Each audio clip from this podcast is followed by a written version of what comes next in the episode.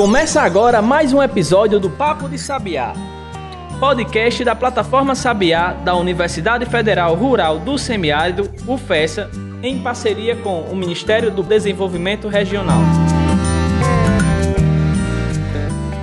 Olá pessoal, começando mais um podcast Papo de Sabiá versão especial, não é isso, Jamberg? A gente hoje está finalizando a trilogia desse mês de setembro, Setembro Amarelo, Saúde Mental, e a nossa convidada de hoje é a psicóloga premiada Maiara Venice. Daqui a pouco a gente fala qual é o prêmio dela. Jean, tudo bem com você? Eu gostei do premiada, né? Já criando a expectativa aí, já dando um spoiler da, da nossa participante de hoje. Tá tudo bem sim? Vamos lá, vamos encerrar essa trilogia no, com o pé direito fechar com chave de ouro a nossa trilogia do Setembro Amarelo, esse momento tão importante de discussão que a gente atravessa. Pois é, justamente. Bom, como eu falei, a nossa convidada, né, inclusive é nessa nessa trilogia, Jean, foram só mulheres, tá certo? E para a gente encerrar né, o Setembro Amarelo, nessa vibe, vamos dizer assim, feminina. A gente hoje vai falar com Maiara Venice, tá certo? Psicóloga da casa, da UFESA, e eu falo que ela foi premiada porque ela ganhou recentemente aí foi eleita, né? Foi, foi, enfim, escolhida como a melhor tese de doutorado nessa área da psicologia, mas daqui a pouco ela vai falar mais sobre isso. Mayara, tudo bem com você? Seja bem-vinda aqui ao nosso especial. Olá, Adams, professor Jean, tudo bom? É um prazer estar aqui com vocês. Show de bola. Mayara, para a gente começar, vamos para essa parte da apresentação, né? Quem é a psicóloga Mayara Venice? É muito difícil se apresentar, viu? Mas é, me chamo Mayara, né? Começando por aí. Sou psicóloga da UFESA, estou na UFESA desde 2015. Trabalho na área escolar. Terminei psicologia, graduação da psicologia na, na UFRN. Gosto muito de falar que já faz muito tempo que eu que eu tenho aí um, um, o pé nas universidades federais, né? Porque eu fiz ensino médio no IF, que já me incentivou muito para essa parte de pesquisa. Desde então, sempre gostei desse clima de, de universidade. E aí estava na. Fui fazer graduação na UFRN em psicologia e fiz o mestrado e doutorado também na UFRN. Terminei ano passado o doutorado e quando trabalhava também na UFESA como psicóloga né? Sou casada, tô esperando um bebezinho agora, Daniel. Tá Mãe de cachorro também. Mayara, a gente vê aí que você teve alguns desafios durante a pandemia, né? Você teve a, a, sua tese, você teve a finalização do seu doutorado, né, com a tese, tem agora a gestação e tem ainda que lidar tudo isso com esse, esse trabalho remoto, com as atividades da universidade, que não parou, foi tudo concomitantemente. E aí eu queria que você falasse um pouco dessa experiência, de, de desse essas multifunções que a, a, cada vez mais a sociedade nos impõe. Essa multitarefas, a, essa, essa diversidade que foram agravadas com a pandemia, no sentido de, ah, você está em remoto, você está em casa, então vamos fazer uma reunião agora. Né? Atenda aí o celular, vamos fazer uma videochamada. Então, como é que você vê o impacto dessas, dessa, dessa multitarefas, aí trazendo um pouco sua experiência também na, na saúde mental das pessoas, que é a nossa temática do Setembro Amarelo? Uhum. É uma excelente pergunta, professor Jean. Realmente é uma coisa, é uma situação muito difícil, né, que a gente se encontra. Quem precisa trabalhar e às vezes você está no home office tem aquela ideia de que você está sem ter o que fazer também, porque você está em casa, né? Mas você está trabalhando a mesma quantidade que você trabalha normalmente, às vezes até mais, porque você está, às vezes, no seu horário de almoço, chega uma mensagem no WhatsApp, você para para ver aquela mensagem. Se chega um e-mail à noite, você vai ver aquele e-mail. Então acaba que a gente é, tá praticamente trabalhando 24 horas, né? Tá o tempo todo ali ligado. Então, assim, uma das estratégias que é bem interessante é a gente tentar policiar algumas vezes nossos próprios comportamentos, né? A gente sabe que às vezes é difícil porque as instituições esperam que a gente tenha uma atitude diferente, mas é muito importante a gente ter esse cuidado, realmente estabelecer os horários para o trabalho, estabelecer os horários para para o cuidado pessoal, o horário para sua família, para as coisas que são importantes. Eu tenho tentado fazer isso, não é sempre que a gente consegue, né? Porque às vezes a gente também acaba indo para o outro extremo, acaba adoecendo por se culpar, às vezes por não conseguir fazer isso. Mas, lógico que nós somos seres humanos, né? Temos nosso tempo limitado, então a gente tem que tentar é, conciliar. Venho tentando fazer isso de algumas formas. Tem dias que são bem sucedidos, outros nem tanto. Mas, assim, um, um, um bom planejamento e, e a, a, gente consegue, assim, de certa forma. Mas pode ser extremamente adoecedor, inclusive uma fonte de estresse muito grande, né? E eu até chamo, assim, bastante atenção para o papel das mulheres nesse, nesse cenário. Que eu achei bem legal que o Adams falou que vocês estão gravando os três podcasts com mulheres, né? Porque, porque assim, nada contra vocês, tá certo, homens? Me desculpem. Mas é porque a mulher em casa a gente meio que não para, né? Então você vê uma coisa ali, você vai lá e você quer ajeitar, e você vê outra, e tem uma criança, às vezes, que chama a atenção, e aí aparece uma demanda para ir, ir consertar, e enfim. Então é, se torna realmente muito difícil para a mulher conciliar esse ambiente familiar com o ambiente de trabalho né? É possível algumas vezes, mas é difícil. Bom, já que a gente está falando nessa questão aí de, de, de homens, mulheres, né? Mayara, é, você acha que a pandemia ela afetou mais diretamente a mulher ou o homem? Ou, ou, isso é um pensamento assim meio que equivocado, né? Porque afetou de certa forma ambos os gêneros.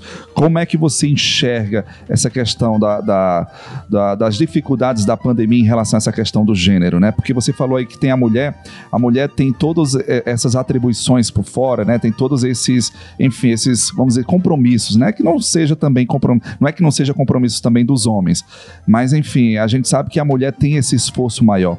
Como é que você enxerga essa questão das dificuldades em relação ao gênero na pandemia? Uhum. É, primeiro, assim, essa ideia que a gente tem que ter, que isso é fruto dessa sociedade machista que a gente vive, né? Então a gente tem que trabalhar muito isso. Às vezes a gente fala assim: ah, mas você tem um marido que te ajuda. Ele não é para ser ajuda, ele é para ser a pessoa que divide as coisas com você igualmente, né? Então, assim, mais de forma geral, quando você fala sobre é, saúde mental na pandemia, eu acredito que tem afetado igualmente homens e mulheres. Agora, lógico que a gente não pode dizer que estamos todos no mesmo barco. Isso é super importante para a gente refletir sobre nessa essa situação. Por exemplo, se você pega é, pessoas que estão em uma situação de maior vulnerabilidade social, lógico que essas pessoas que estão passando por, por essa pandemia, porque todo mundo está passando, elas estão sofrendo mais. Porque além da questão da pandemia, você tem também a incerteza se você vai ter o seu trabalho, se você vai ter o dinheiro para pagar, se você vai ter o que comer. Então, assim, a pandemia com relação à saúde, ela pode qualquer pessoa pode ser acometido, mas com relação aos fatores sociais, aquelas camadas da sociedade que sofrem mais, elas são, elas são as que mais adoecem, né? elas são as que mais sentem, porque de fato o impacto para elas é muito maior. Então, por exemplo, aí a gente pega essa situação de gênero, né? Às vezes você pega uma, você pensa numa mulher, uma mulher que mora numa situação de periferia, que não tem um suporte, às vezes que é que é ela sozinha com os filhos, né? E aí ela precisa trabalhar, ela não tem essa necessidade, ela não tem essa condição de com quem deixar os filhos. E também não tem essa flexibilidade de home office. Aí junta com a incerteza de ter o que comer, com a incerteza do trabalho, com as dificuldades de, do dia a dia, enfim, é uma situação social que provavelmente leva a um adoecimento muito, muito grande, porque já é uma população muito fragilizada. Então, quando vê uma situação como essa, ainda piora ainda mais o quadro, né? Olhando por esse lado, eu vejo as mulheres como um alvo, sim, muito, muito, assim, um, uma, uma população que a gente que merece um olhar bem especial, né? Nesse, nesse sentido. Se você pensa então em mulheres pretas, é mais difícil ainda a gente pensar sobre isso, porque até o próprio, naturalmente, o mercado de trabalho dessas mulheres já é mais difícil. E aí, numa situação como essa, né, fica pior ainda. E essa sua vivência, Mayra, você acabou trazendo essa sua observação pessoal para muito para dentro da sua área de pesquisa, né? Que você acabou fazendo no mestrado, trabalhando com um grupo específico, né? Que era o grupo de crianças que tinham algum distúrbio comportamental e o impacto disso no desenvolvimento social. O que, como é que você vê isso? Como é que as escolas hoje estão preparados para receber, ainda falando. Eu vou falar um pouco mais na frente, voltar no assunto de mulheres pretas, que é para a gente destacar, mas eu queria começar falando do seu mestrado. O que é que você observou? Como é que as escolas têm feito essa preparação ou, ou não têm essa preparação para lidar com públicos diferentes? Agora, é. só, só para finalizar, e nesse momento de polêmica, né? Que tem gente aí dizendo do alto escalão do governo, dizendo que crianças que têm é, é, deficiências atrapalham e tal. Como é que a gente vê essa. Como é que a sociedade tem encarado isso do ponto de vista, vista da psicologia? Uhum. É, a gente tem, professor Jean, as escolas aí numa luta para tentar se adaptar a essa realidade, né? Mas assim, já dando um adendo com relação a isso, eu defendo que é super importante as crianças irem para a escola, porque tem também um movimento crescente de educação da criança em casa, né? E aí hoje o que que a gente tem? As escolas elas são os, os primeiros, os professores geralmente são os primeiros a detectar várias situações de, de, de criança, né? Às vezes não só uma situação específica, como por exemplo é, um transtorno, mas também muitas situações de violência doméstica. Tudo isso só é visto na escola. Então, assim, as escolas elas também são as principais a denunciarem esses casos. Os professores eles percebem fazer essas denúncias. Se cresce o número de crianças que passam a ser educadas dentro de casa, muitas vezes esses problemas que estão aí já mascarados, eles vão se fortalecer ainda mais, vão ser mais, mais mascarados ainda. Mas, assim, com relação à sua pergunta especificamente, o que, que a gente percebe? A minha pesquisa ela foi realizada em escolas, em escolas de periferia, de Parnamirim e de Natal, né, eram bairros mais pobres, porque na época a gente trabalhou com crianças que apresentavam transtorno de conduta. O transtorno de conduta, elas, essas crianças elas não eram diagnosticadas, porque até o diagnóstico para elas é difícil, né? Você precisa de um acompanhamento profissional para você ter esse diagnóstico e muitas vezes elas não têm acesso a esses profissionais. Então a gente trabalhou com crianças que a gente aplicava questionários com a família e com os professores. Em cima desses questionários, a gente tinha indicativos do transtorno da conduta. E é um transtorno que a criança apresenta vários comportamentos dentro de sala de aula, que são comportamentos mais agressivos. Por exemplo, tinha caso de crianças de 6, 7 anos que já tinham levado faca para ameaçar outras crianças, crianças mais velhas que já tinham levado arma para a escola. E isso reflete muito o ambiente delas também em casa, né? uhum. né? Acaba refletindo, são coisas assim que elas vivenciam, drogas, então elas acabam levando isso também para a escola. Então a gente trabalhou com esse público e a nossa ideia era justamente ver se pistas do ambiente poderiam influenciar a pró-socialidade dessas crianças, né? Então a gente passava para elas alguns vídeos, fazia algumas atividades para influenciar. E o que a gente percebeu é que a gente teve um resultado muito positivo. Então, tanto as crianças que apresentavam os sintomas de transtorno da conduta, como as que não apresentavam, elas participavam mais, elas partilhavam mais com os outros colegas quando elas eram incentivadas pelo ambiente para fazer isso. É super interessante porque isso a gente reflete as nossas práticas educativas do dia a dia. Nessa época a gente fez um experimento simples, né? Mas se isso acaba sendo uma constância, ou seja, sempre essas crianças tendo contato com isso, provavelmente esse comportamento positivo ele tende a se intensificar. E, assim, tem tudo a ver isso com o Setembro Amarelo, porque acaba sendo um trabalho de prevenção bem, bem na base, né? Eu queria que você fizesse um pouco essa relação do, desse tipo de comportamento, desse tipo de ação dentro da educação, dentro da escola, e o que isso pode refletir no comportamento do adulto lá na frente ou na, na, prevenção mesmo do suicídio dessas pessoas ou de quem convive, porque isso acaba afetando também o entorno de quem tem esse, esse distúrbio de conduta, né? Esse problema de conduta. É, o adoecimento mental de forma geral, né? Porque ele existe também na infância, inclusive existe casos de suicídio também na infância. E às vezes isso nos assusta quando a gente vê assim, aí uma criança cometeu suicídio, é uma coisa muito absurda, mas são muito presentes esses casos. E na fase da adolescência, aí que eles se tornam mais presentes ainda. Então, assim, trabalhar com a base, né? Toda a minha pesquisa, tanto de mestrado como doutorado, sempre foi voltada para a parte de desenvolvimento infantil. Porque justamente trabalhar com a base é o que a gente tem de mais promissor para evitar um adoecimento maior na fase adulta, né, no, com, nos adolescentes e, e na adultez. Então, assim, trabalhar com essas crianças, no, no, o meu foco era desenvolvimento de comportamento prosocial. Então, a gente viu que mudanças no ambiente, eles podem promover esse, esse tipo de comportamento.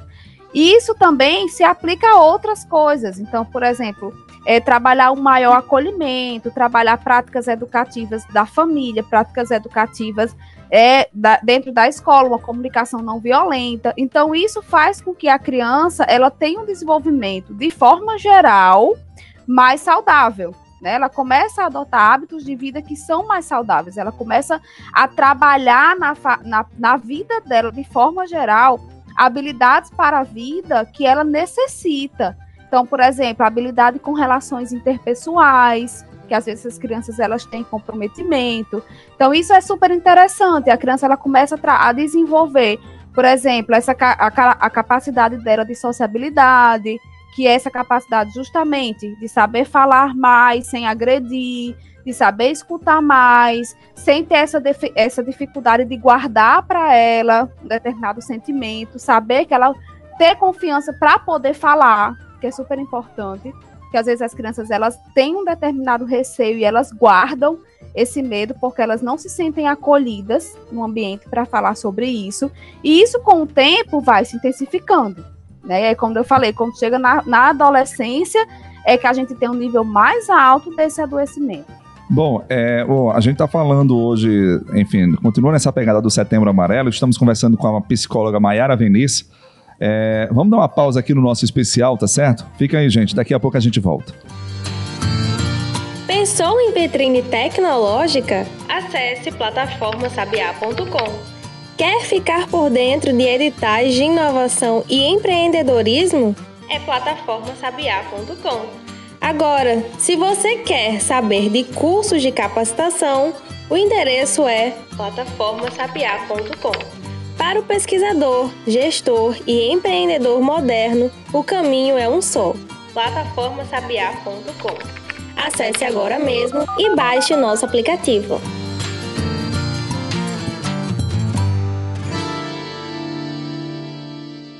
Bom, de volta aqui com o nosso Papo de Sabiá Especial 3 aí sobre o Setembro Amarelo. E a gente está falando sobre saúde mental, né? É, Mayara, uma das coisas que a gente vem observando no momento, né, nesse contexto atual, é sobre a presença de haters, né? Agora é, é bem comum, né? Que, o que, que, são os haters, né? São aquelas pessoas que promovem, de certa forma, o ódio por meio da, da internet, de rede social, provocando aquela questão da cultura do cancelamento, né? Que são coisas novas e que nos deixa assustados, né? E o alvo principal desses haters, né? Dessas vítimas que a gente observa muito, tanto cometendo essa questão do, do fazendo né, essa, essa, essa questão do hater e sendo vítima são os jovens, né? Inclusive, a gente teve um caso aí terrível, né? Daquele o, o jovem que se matou, é, o filho da cantora lá do, do forró, Valquíria Santos, que, que se matou, enfim, diante de uma, de uma pressão que a internet deu sobre ele.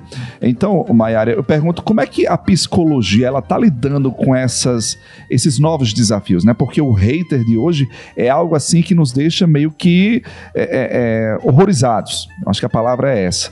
Como é que a psicologia está lidando? Como é que, enfim, vocês profissionais dessa área que lidam com essa questão da saúde mental estão lidando para tentar frear, para dar uma luz em relação a essa questão dessa problemática atual? É, isso é bem interessante, Adams. E uma coisa que eu sempre falo, assim, que a psicologia também está aprendendo com relação a isso, porque são papéis na sociedade que, de certa forma, existem há pouquíssimo tempo, né? Então, quando a gente pensa há pouco tempo atrás, a gente não pensava que existiam esses haters, né? Os cancelamentos, porque a gente nem, nem tinha noção que ia existir rede social. Então, de onde é que ia surgir esse, esse papel? Se assemelha até um pouco com as situações de bullying, por exemplo, que são vivenciadas na escola, mas aí é numa escala bem, bem maior, né? Acaba tendo um outro foco também. Assim, são situações que a gente também está engatinhando para compreender, para poder é, auxiliar. Mas, assim, o que, que a gente percebe com relação a esse aspecto? Que não dá mais para trabalhar do ponto de vista somente individual. Né? Há muito tempo, a psicologia ela é muito fortalecida dentro da psicologia clínica, que é aquela a psicologia tradicionalmente conhecida, que é aquele papel do psicólogo no consultório, que é super importante, né, que faz terapia e que a gente, quando tem um acesso, é super indicado que procure, por N razões. Mas trabalhar só no nível individual não, não surte um efeito tão grande assim. Por quê? Porque você está trabalhando ali o indivíduo. E por fora, o que, que a gente está percebendo? A gente está percebendo que a gente está vivenciando uma sociedade adoecida. Né? Então não adianta só a gente estar tá trabalhando aquele indivíduo que está indo procurar terapia. A gente precisa começar a pensar cada vez mais em estratégias mais amplas que atinjam a sociedade como um todo.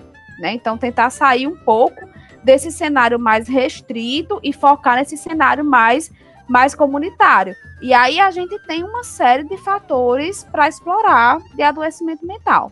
Tanto questões mesmo financeiras, questões de educação, né? Como é que essa, qual é o contato que essas pessoas estão tendo, qual é, o que é que elas estão consumindo no dia a dia de, de, com relação às informações, né? De onde é que surge esse comportamento. Então, são fatores que são super interessantes para a gente trabalhar. E aí a, a gente tem que trabalhar isso de uma forma muito educativa. E o inverso, Mayara, tem acontecido, a gente tem observado muito as redes, não sei se, se a palavra é exatamente essa, as redes de proteção.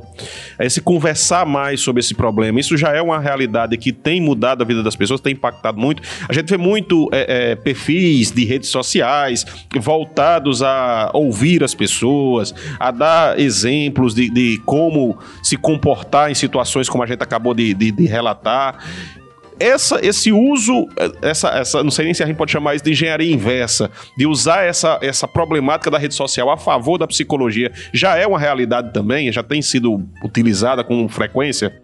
Sim, é, você falou uma coisa super interessante, Jean, que é a presença das redes de apoio, nessas né, redes de proteção. Então, é super importante que a gente trabalhe de uma forma a fortalecer essas redes. Mas, assim, com relação a esses perfis, a essa rede de apoio criada na internet, aí a gente tem dois lados. Tem um lado que é muito positivo, que é esse lado de apoio, mas de toda forma a gente também tem que ter o cuidado, porque nem toda ajuda ajuda. Então, às vezes, a pessoa tem um ótimo, é, uma ótima intenção, um pensamento ali super positivo, mas às vezes você também não tem um preparo profissional para fazer aquilo dali. Então, acaba que você usa algumas expressões, você querendo ajudar, mas aí você algumas vezes atrapalha, podemos dizer assim, né? Dificulta ainda mais. Então, assim, tem que ter muito cuidado também com esses perfis. Principalmente, assim, às vezes são perfis de pessoas que, como eu falei, têm uma boa intenção, mas que não têm um preparo profissional para estar tá fazendo aquilo dali. Então, e principalmente quando você divulga isso em massa, né? Porque nas redes sociais todo mundo vai ter acesso. Então, quando você divulga que dali em massa, às vezes você passa, por exemplo, uma impressão de uma positividade tóxica, né? Que é uma coisa que a gente trabalha muito. Tipo assim, você vai conseguir, não, tudo vai dar certo. Que a gente sabe que a realidade não é assim. Nem tudo na sua vida vai dar certo. A gente tem que ter uma visão positiva de que nem tudo vai dar certo, mas algumas coisas vão, né? Não achar que tudo vai dar negativo, mas também não ir por esse outro lado, por exemplo, você pode fazer tudo o que você quiser, que a gente sabe também que não é assim. Tem uma posição mais realista mais assim equilibrada. Exatamente, é uma visão mais. A gente precisa trabalhar mais na nossa sociedade, não essa positividade tóxica que muitas vezes a gente vê. Porque quando a pessoa não consegue, isso leva a um nível de frustração muito elevado. Então a gente tem que trabalhar a positividade realista, né? Que é essa, essa visão mesmo. Mayara, é, você acha que a sociedade hoje ela está mais resistente às negações. Eu falo isso porque, assim, é, na época de Jean, na minha época, eu não, enfim, eu acho que a gente faz parte da mesma geração, nós éramos habituados a receber muitos nãos, né, Jean? E assim, a gente, obviamente, que em alguns momentos poderia até ficar triste e tal, mas era algo superado. E hoje a gente percebe que as negativas, os nãos, que a, a, a, sociedade, principalmente essa juventude, crianças de hoje recebe, ela é encarada como algo assim é, é, é fora do comum, né? Como algo extremamente grave, como extremamente nocivo. Como é que a, psicolo a psicologia hoje está enxergando essa, essas negações? Como dar um não e, e, e, deixar a criança, de certa forma, com a saúde mental saudável, para ela entender que o não é necessário? Isso. Primeiro é isso que você falou, né, Adams? O não é necessário. E aí entra nessa parte que a gente estava conversando agora há pouco, de o quanto é importante esse cuidado com a base, né? Esse cuidado com a criança. Porque às vezes, o que, que a gente tem muito hoje? Primeiro que a gente tem, é, né, pegando de forma geral, uma competição muito elevada Então, as crianças, elas já nascem muitas vezes nesse nível de competição. Você pega uma criança às vezes essa criança ela tá com uma rotina mais cheia do que os pais. Porque ela de manhã tem escola, de tarde ela tem um judô, depois ela tem um xadrez, depois ela tem isso, depois ela tem aquilo. Quando você vê a criança chega em casa 9 horas da noite, vai dormir. E o outro dia a mesma coisa. E tudo isso ela tá ali no clima de, de competitividade. É como se ela estivesse se formando para ser a melhor, né? E as famílias muitas vezes elas cobram isso das crianças também. Isso é extremamente adoecedor. Porque essa criança, quando ela se frustra, quando ela não consegue o que ela quer, ela vai ter um, um nível de adoecimento que a gente não sabe o que vai ser. Ela pode internalizar isso de uma forma muito negativa, chegando a, a uma tristeza muito intensa. Ela pode ir para um lado de agressividade, enfim. A gente não sabe como ela vai reagir. Mas a gente precisa entender que todo mundo precisa receber não na vida e que o não na vida faz parte né? Então você dizer não para o seu filho pode ser a melhor coisa que você faça para ele. Muitas vezes na sua vida. Muitas vezes o, o não, assim, é que você já está ensinando para ele desde pequeno os limites que ele precisa ter na vida, né? E que receber um não não é o fim do mundo, ao contrário, pode ser muito bom para o crescimento pessoal da criança e para nós todos de forma geral, né? Maiara, eu queria, assim, é extremamente importante essa, esse reconhecimento dessas, desses limites desde o início da vida, né?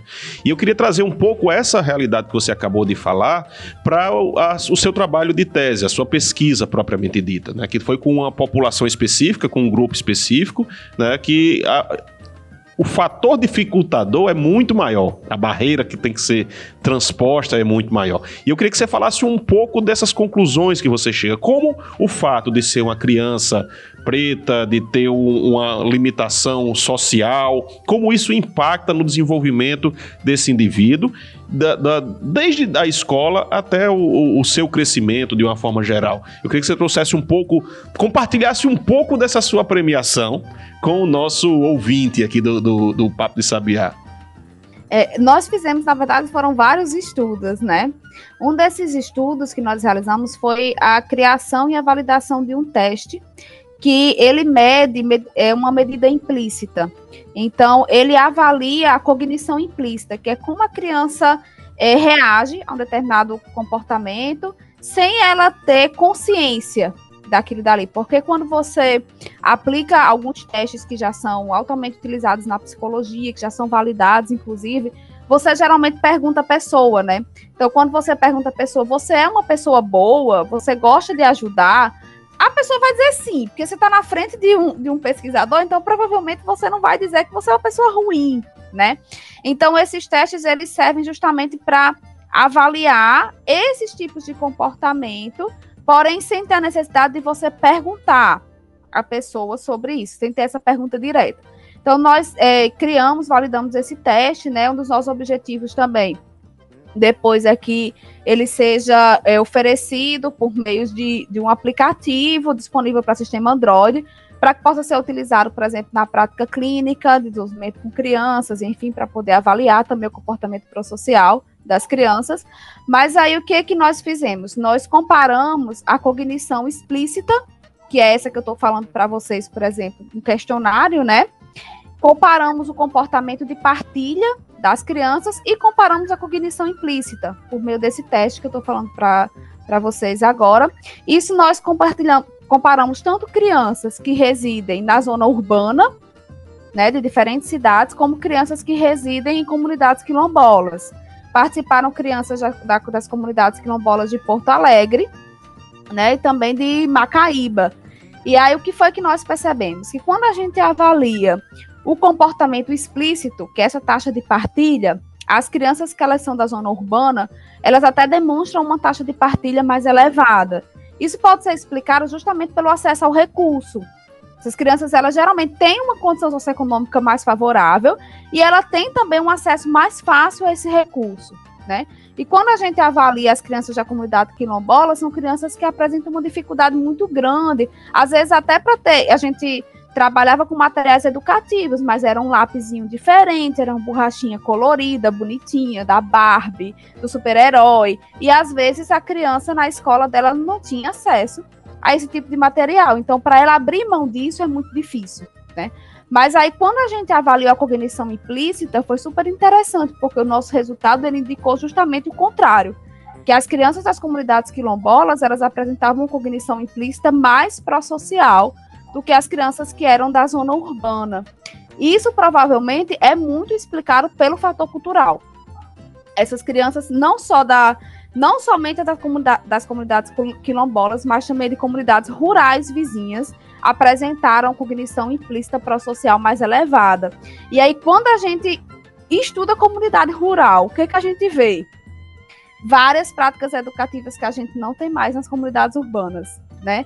A gente vê criança dividindo brinquedo várias, muitas vezes, várias crianças brincando juntas, aquele comportamento ainda que você tem na zona rural, muitas vezes, ah, faltou minha açúcar, eu vou ali na vizinha e eu peço, Diferente por exemplo, eu aqui hoje não sei quem é o meu vizinho aqui do apartamento do lado, mas você vai na comunidade rural, as portas estão abertas, você entra, você quer o bolo, você quer o milho.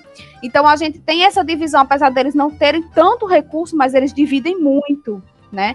E as comunidades quilombolas, elas ainda têm a especificidade de que o trabalho da comunidade, muitas vezes, é um trabalho familiar, elas trabalham com agricultura familiar, elas produzem e elas dividem entre si aquela, aquela produção. Então, as crianças, elas crescem dentro daquilo dali, né? E outra, outra coisa que é super importante, que vários estudos da psicologia já indicam isso também, são as atividades que as crianças desenvolvem em casa. Então, por exemplo, a gente vê muito isso em comunidades quilombolas, né? As crianças mais velhas, elas ajudam no cuidado com as crianças mais novas. As crianças mais velhas, elas já têm determinadas responsabilidades em casa, de afazeres. Por exemplo, às vezes ajuda a lavar uma louça, ajuda a fazer uma plantação, a colher, a aguar as plantas. Isso na, no, na nossa comunidade a gente perdeu. A gente perdeu muito desses hábitos hoje em dia. Até mesmo porque a gente tem um filho, né? E às vezes, quando muito, tem dois. E aí, esses dois filhos a gente protege tanto, a gente não vai deixar o mais velho cuidar do mais novo. Né? Então, a gente acaba que perdeu muito dessas práticas. E aí, provavelmente, é essa cultura dessas comunidades rurais que faz com que essas crianças apresentem esse nível de pró-socialidade mais elevado, implicitamente falando. Né? Que aí é um resultado bem, bem interessante mesmo. Tranquilo, então. Jean, mais alguma consideração? Eu queria que Maera deixasse. Agora, agora deixando um pouco a pesquisadora, que não tem como deixar completamente, mas que a psicóloga Maiara Venece desse uma, uma mensagem aí para finalizar essa nossa participação no Setembro Amarelo. É o nosso último programa da série, né? Qual é a mensagem que a gente precisa ter na mente, o nosso público precisa ter para prevenir ou para melhorar a saúde mental dessas, das pessoas? É, eu vou falar assim, bem no três coisas assim que eu acho que são super importantes, três habilidades que a gente precisa trabalhar bastante no nosso dia a dia, que é o acolhimento, a empatia e a gratidão. São três coisas assim que quando a gente trabalha, a gente percebe um resultado diferente e isso tem que ser trabalhado socialmente, né? Porque a empatia, a empatia comigo, a empatia com o outro também, que a gente perdeu muitas vezes isso no nosso dia a dia, é. a gente precisa recuperar é aquela, aquela lição, né, de, de, de, passar pelo outro, né? Será que o que o outro está passando é, é entrar no, no, no, papel do outro, Jean, propriamente, né? Então, a gente, como Mayara falou, a gente está muito carente, né? A gente precisa resgatar urgentemente esse valor da empatia pelos, enfim, e ter respeito do sofrimento do outro, ter a consideração que o outro está sofrendo, que o outro está passando por determinada necessidade. Isso mesmo, Adams, porque saúde mental não é um processo individual, é um processo coletivo. Então a gente precisa construir isso coletivamente. Verdade. Aí tem também, além da empatia, você falou algo extremamente necessário, que é a questão do acolhimento, né?